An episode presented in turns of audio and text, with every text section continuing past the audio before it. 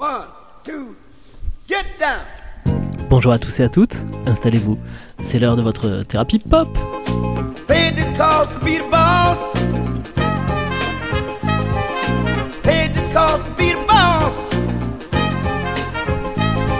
I paid the cost to be the boss. Chers amis, bienvenue à bord pour ce nouvel épisode de Thérapie Pop. L'émission qui décrypte pour vous la musique contemporaine des années 50 à demain. Nous sommes comme chaque semaine ravis de vous retrouver pour 26 minutes de culture musicale. Et pour mon plus grand plaisir, mais également pour le vôtre, c'est Gauthier qui nous prendra par la main aujourd'hui. Salut Gauthier Salut Théo, un Gauthier très heureux d'être Hmm. ici puisque euh, ça change, on parle d'un lieu et pas d'un groupe, et un lieu sur lequel il y a beaucoup à dire. Et oui, aujourd'hui Gauthier, c'est une émission un peu spéciale. En effet, les, euh, les, troisièmes, euh, les troisièmes épisodes de chaque mois, euh, nous fêtons un anniversaire dans Thérapie Pop. Alors c'est généralement l'anniversaire d'un disque, d'un single, quelquefois la mort d'un artiste légendaire. Mais sur ton idée, c'est la première fois que nous allons fêter l'anniversaire d'un lieu. Toutefois, il n'est pas question de n'importe quel lieu, les amis. On connaît évidemment le Cavern Club de Liverpool, célèbre pour avoir abrité les Beatles à leur début.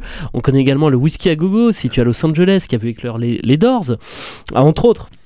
On connaît aussi le Bataclan pour des raisons un peu plus sinistres, mais c'est à New York qu'on a décidé de vous amener aujourd'hui, car dans les années 70, en 73 pour être plus précis, ouvrait un club qui allait devenir l'un des plus mythiques du rock et du punk. Et pourtant, pas grand-chose ne le prédestinait à ça, même pas son nom. Son nom, il est simple, composé de quatre lettres qui sont les initiales de country, bluegrass, blu- et, euh, euh, bah tiens, alors ça, country, bluegrass, GB et blues, tout court. Et voilà, c'est ça. Voilà, merci Gauthier. Je suis en train de le rechercher. euh, Et Country ouais, Bluegrass and Blues. ouais, ouais, je je- que- je en fait, le recherchais dans mes notes, mais je le retrouve Je m'étais écrit blue sans le S, ça m'a perturbé. vous vous l'avez du coup, c'est bien du CBGB dont on va vous parler aujourd'hui. Alors pour les puristes, il est bon de rappeler que le nom entier du club est CBGB and Offmug. Donc Offmug étant l'acronyme de Awesome Music for Uplifting Gourmandizer, qu'on pourrait traduire par euh, et autres musiques pour gourmands raffinés. Dans un souci de simplification, on l'appellera tout simplement donc le CBGB. Et lorsqu'on parlera des cuisines, je suis pas certain qu'on puisse qualifier les clients de gourmands et encore moins de raffinés. Et quand on parlera de musique, non plus. voilà. Parce que ça cognait fort aussi. Ça cognait fort. Et justement, afin de bien s'en rendre compte, je vous propose qu'on se plonge dans le bain euh, directement en s'écoutant Frankenstein des New York Dolls.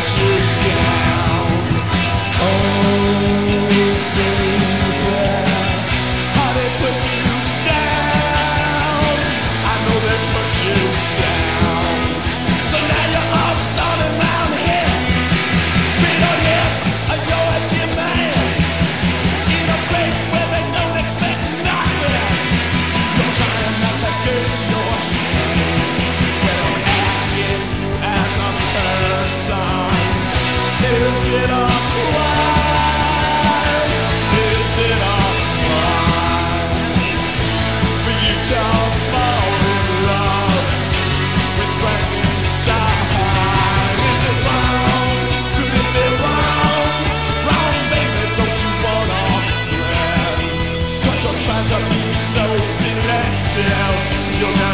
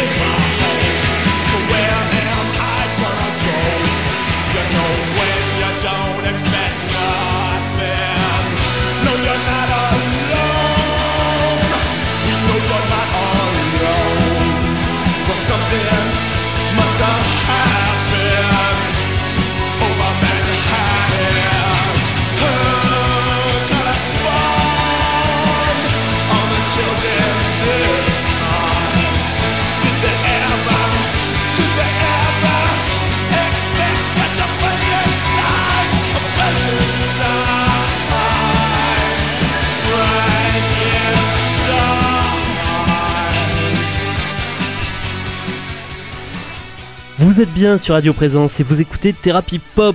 Aujourd'hui, on fête un anniversaire un peu spécial, celui du CBGB, club mythique de la scène new-yorkaise. Gauthier, c'est toi qui as eu la bonne idée de rendre hommage à ce lieu. Est-ce que tu pourrais commencer par nous le présenter, tout simplement Alors le CBGB, c'est simplement considéré comme le berceau de la musique punk.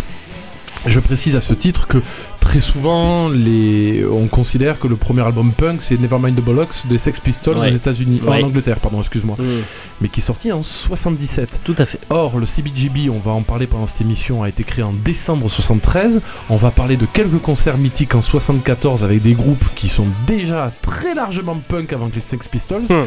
Et ce que vous venez d'entendre, les New York Dolls, c'est soit- sorti en 72, je crois, ou 73. Donc, 4 ans avant Nevermind the Bollocks des Sex Pistols. Autant dire que. si Il y on- avait, ils étaient précurseurs. euh, si on dit souvent que le, le- le punk c'est les Sex Pistols et les Clash, non, c'est très souvent considéré comme euh, le New York, le, le berceau vraiment Mm. de- de- du punk. Et à New York, ben, c'était le CBGB qui va porter cette scène punk. Qui a été ouvert par. Un dénommé Highly Crystal, un nom euh, très punk aussi d'une certaine façon. Ouais. On est euh, Illy Crystal, on est, on, est- on est pas très très loin de quand Harry rencontre Sally. Un peu. Bah en fait, si, on en est très très loin. Euh, tu nous présentes ce sympathique monsieur Gauthier? Eh ben, Ellie Crystal, c'est un gars qui avait commencé avec une carrière de chanteur, qui a jamais réellement déc- décollé, donc il change complètement. Et il va se lancer dans la, res- dans la restauration en ouvrant, euh, enfin en, faisant un peu, un peu de popote, notamment de la bouffe française. Il ouvrira aussi un club pendant un temps, le Village Vanguard, qui sera connu pour faire jouer notamment Miles Davis et John Coltrane.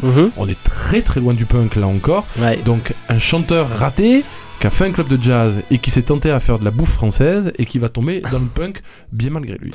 Et comme je vous le disais dans l'édito, à la base, le CBGB, ben, ça n'avait absolument pas vocation à devenir le temple du punk qu'il est devenu. Oui, et pour une raison extrêmement simple, c'est que de toute façon, Ellie Crystal, quand il ouvre ce club, il est incapable de penser que ça va être un, un Un club, de, punk, puisque, le, punk, n'existait pas. Absolument.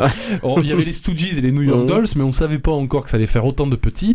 Et Mhm. comme tu l'as rappelé très justement, CBGB, c'était pour Country, Bluegrass and Blues, donc euh, plein de styles musicaux, mais pas le punk. Même pas tellement le rock. Ouais. Et l'idée du coup, c'était quoi? Alors c'était très simple et très intelligent. euh, c'était d'accueillir des groupes qui étaient prêts à jouer leurs chansons originales. Et c'était ça l'idée. C'est qu'il fallait que le gars qui monte sur scène joue quelque chose qu'il avait, qu'il avait composé. Composé. Voilà. Et Parce qu'il y avait trop de reprises à l'époque. voilà, Le- on, on en avait parlé lors de Mm. la saga sur les Beatles. Euh, souvent, on venait jouer des chansons composées par d'autres. La scène musicale était encore très fragmentée entre compositeurs d'un côté et interprètes de l'autre. Et euh, Crystal, peut-être à cause un peu de ses influences jazz, euh, voulait que les gens qui jouent euh, fassent leur propre musique. Et c'est l'une des grandes prêtresses du punk qui le dit. Il y avait vraiment un créneau à prendre pour la musique de l'époque. Complètement. Parce que les petits bébés punk, justement, qui veulent arriver à ce moment-là, Patti Smith, notamment, euh, parmi eux, dira il n'y avait pas de véritable lieu en 73 pour des gens comme nous. Euh, nous ne sommes pas adaptés au cabaret ou au club un peu plus folklorique. Nous, on- voilà, oui, donc carrément pas. Et donc, pour tous ces gars qui commençaient à composer un peu dans leur cave, dans leur garage, sur leur guitare un peu désaccordée, il fallait leur trouver une scène et ils ont trouvé ce CBGB, non pas pour jouer de la country, mais pour jouer leur musique un peu punk. Un autre extrait d'un groupe à l'époque qui performera en la matière et qui passera au CBGB, c'est le Heartbreaker de Johnny Thunder et sa chanson merveilleuse, la Born to Lose, tout un programme.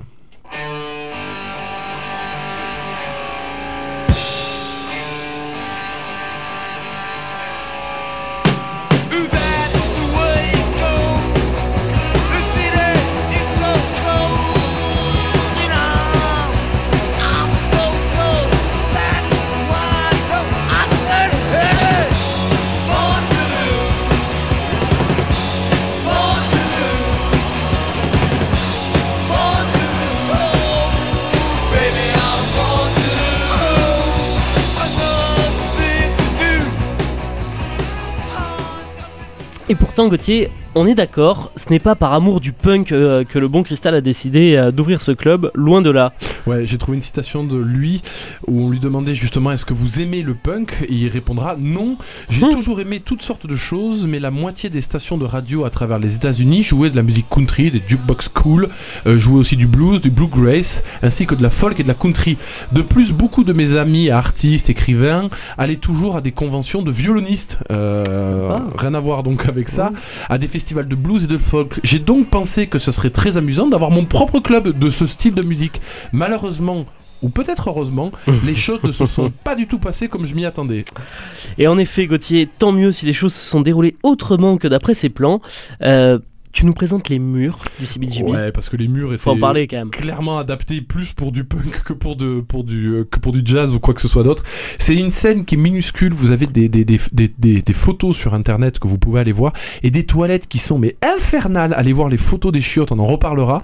Euh, un bar euh, assez petit, une clientèle très particulière, enfin c'était vraiment toute une atmosphère. euh, et je vous parlais des, des, toilettes, il y a des photos, c'était des, des briques taguées, euh, un urinoir à même le mur et un, un chiotte trône entre guillemets, un peu surélevé qui te donne- devait vraiment te donner l'impression d'aller sur le trône pour ainsi Mm. dire.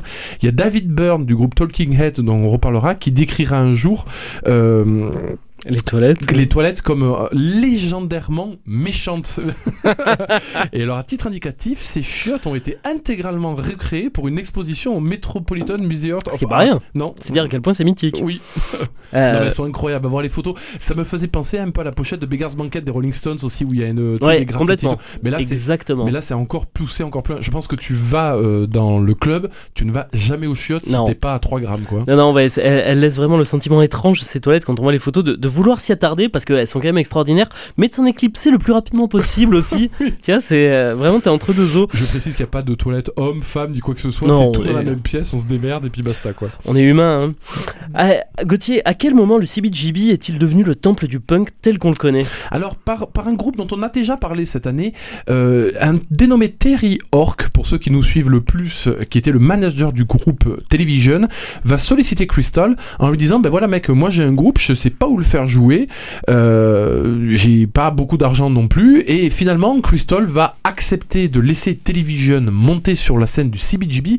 C'est pas le groupe le plus punk euh, Hmm, de l'histoire du punk. Euh, on, a- on les avait comparés un peu à Hmm. Air pour la, pour la French Touch, quoi, entre Ouais. guillemets de l'électro. Et en temps, ils étaient à- atypiques. Mais voilà, en ouvrant les portes de son CBGB à Television, il va mettre le doigt dans la prise, ce bon Crystal. Il va donner naissance, en, en gros, à la scène punk américaine. On se marque une petite pause, les amis, avec Venus, non pas celui des Shocking Blue euh, qui illustre magnifiquement une publicité pour rasoir féminin, mais vous l'aurez compris avec le Venus de Television.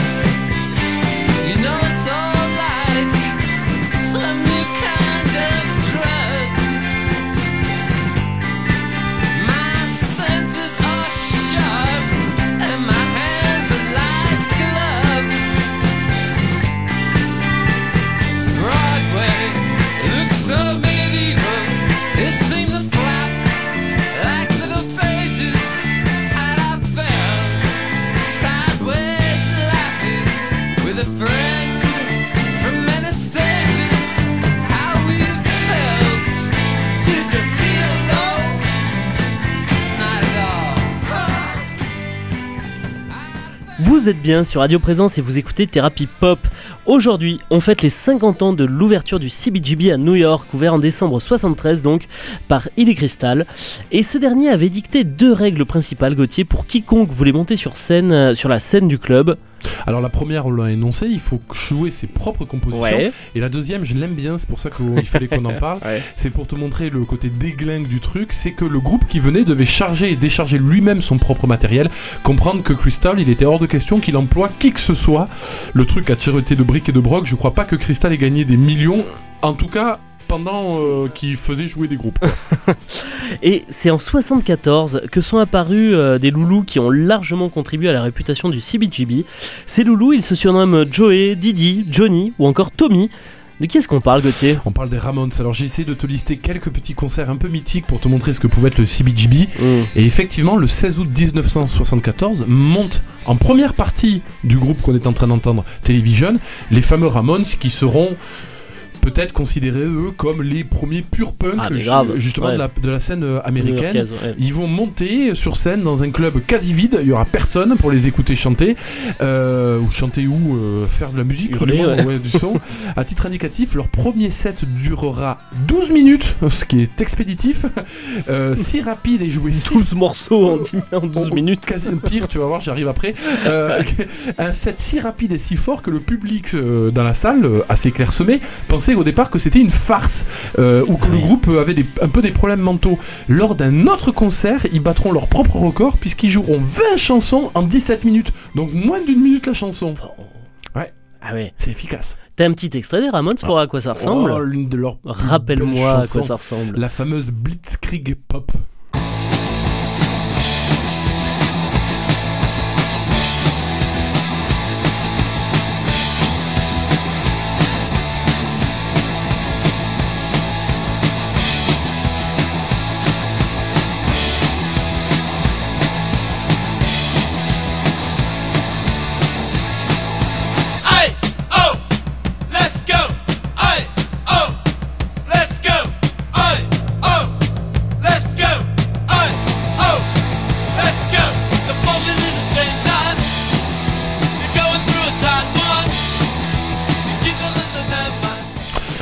Comme ça, tu m'étonnes que tu puisses exécuter 20 chansons en 17 minutes. Ça réveille, c'est bon Ça ça. passe. Et euh, c'est en mars 75, euh, Gauthier, que New York découvre sur la scène une autre papesse du punk, la délicieuse Patti Smith. Oui, un autre concert mythique le 23 mars 75. Pourquoi? Parce que Patti Smith sera considérée comme la reine non couronnée du CBGB, tant elle s'y produira, tant elle sera une ambassadrice de ce club. Elle y jouera notamment aussi avec un dénommé petit Richard Hell, euh, qui apparaîtra. Le nom en- me parle. Ouais, qui apparaîtra pour la première fois. Euh, il faudrait faire une émission entière sur ce gars. Mmh. Voilà, ça fait partie des grands concerts mythiques puisqu'ils permettront de rencontrer Patti Smith. Et Illy Crystal, on le rappelle, avait une petite marotte, la cuisine. Mais pour le coup, on est très très loin de Paul Bocuse. Euh, Est-ce que tu peux nous présenter son plat signature, Gauthier Oh, oui, quand bien même il, aurait, il avait tenté avant de faire un resto de bouffe française. Il faisait notamment des petits piments. Je, cite des gens qui étaient au club à l'époque. hein, je n'ai pas pu goûter la recette. Les petits piments étant souvent agrémentés de cendres de cigarettes, voire d'excréments de rats qui habitaient euh, ou qui cohabitaient, on va dire, dans la cuisine. Euh, beaucoup de, vous avez beaucoup de gars euh, qui sont très marrantes qui vous disent euh, grosso modo que là aussi. Fallait pas y bouffer quoi. C'était comme pour aller aux chiottes, si tu voulais manger, c'est vraiment que t'avais pas le choix.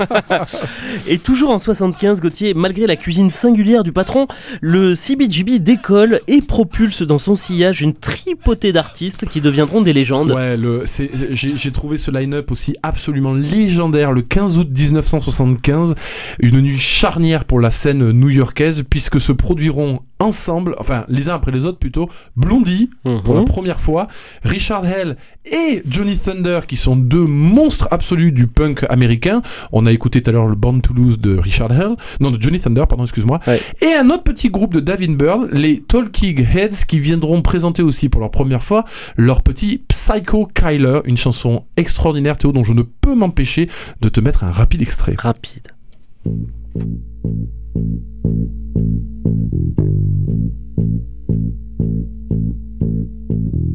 you.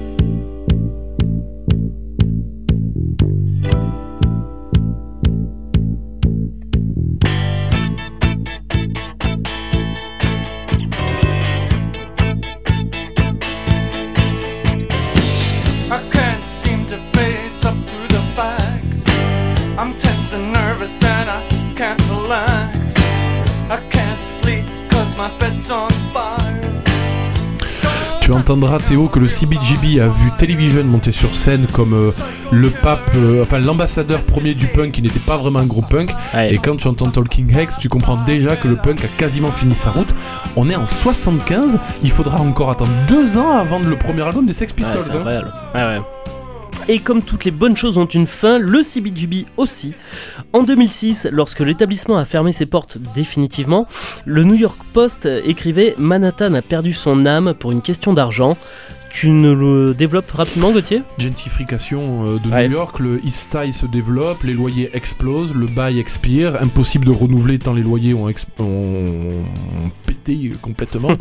Euh, C'est entouré maintenant de magasins, de restaurants et je crois qu'ils ont créé à l'intérieur un magasin de souvenirs d'ailleurs à titre indicatif. Donc voilà, c'est devenu un magasin de souvenirs. Ouais, par un dénommé, un créateur de mode euh, haut de gamme qui s'appelle John Vervatos, qui l'a repris, je crois, sauf erreur de ma part, et qui a créé effectivement euh, euh, un magasin de souvenirs alors que le- il était question de démolir le bâtiment de CBGB. Donc quand vous allez à New York, vous pouvez retrouver l'emplacement. Et ce bon Cristal, ce bon Illy Cristal, il avait d'autres ambitions qu'une retraite paisible dans un EHPAD du Kentucky, Gauthier. Malheureusement, la maladie l'a rattrapé. Il n'a pas survécu à son CBGB qui ferme donc en 2006 Mm. et lui meurt d'un cancer en 2007, ouais, effectivement. Hmm. Euh, T'as une petite citation quand même pour la route, Une on va se quitter là-dessus. Une dernière, je n'aimais certainement pas tous les groupes qui jouaient des, au CBGB, mais j'ai adoré les encourager et leur faire leur, à faire pardon, leur propre chose, à défier l'établissement, ce qui est vraiment la définition du punk. J'ai Hmm. toujours senti que plus vous êtes fort à propos de vous-même et de vos propres idées, euh, plus votre succès est satisfaisant, espérons-le, plus votre avenir sera gratifiant. C'est un beau message de quelqu'un qui aura, mine de rien, eu une influence dans la musique euh, moderne absolument Monumental. monumentale. Ouais, ouais. Les amis, il est déjà l'heure de se quitter. On va le faire en s'écoutant Kimberly de Patti Smith. Je vous rappelle que cette émission est disponible en réécoute sur le site de Radio Présence, mais également sur toutes les plateformes de podcast disponibles. On se retrouve bien entendu la semaine prochaine pour notre saga consacrée cette année à Serge Gainsbourg. Une très belle semaine à vous, une très belle semaine à toi Salut, Gauthier. Théo. Salut, à lundi.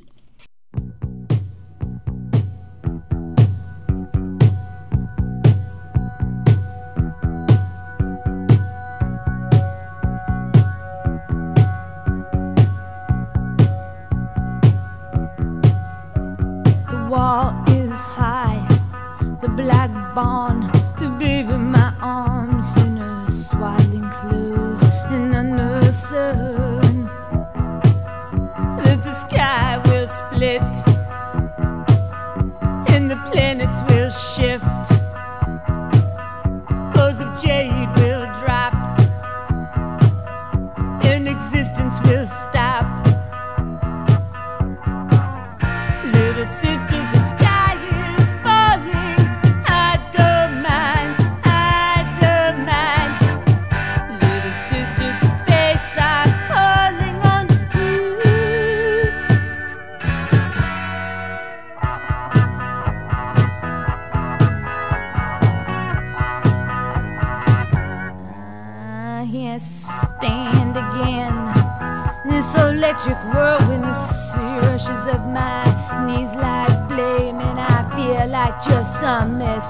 Joan of Arc. in the cause is you looking up at me. Oh, baby, I remember when you were born. It was dawn, and the storm settled in my belly, in the road, in the grass, in the spit out the gas, in the lit a match, in the void wind flash, in the sky split, and the planets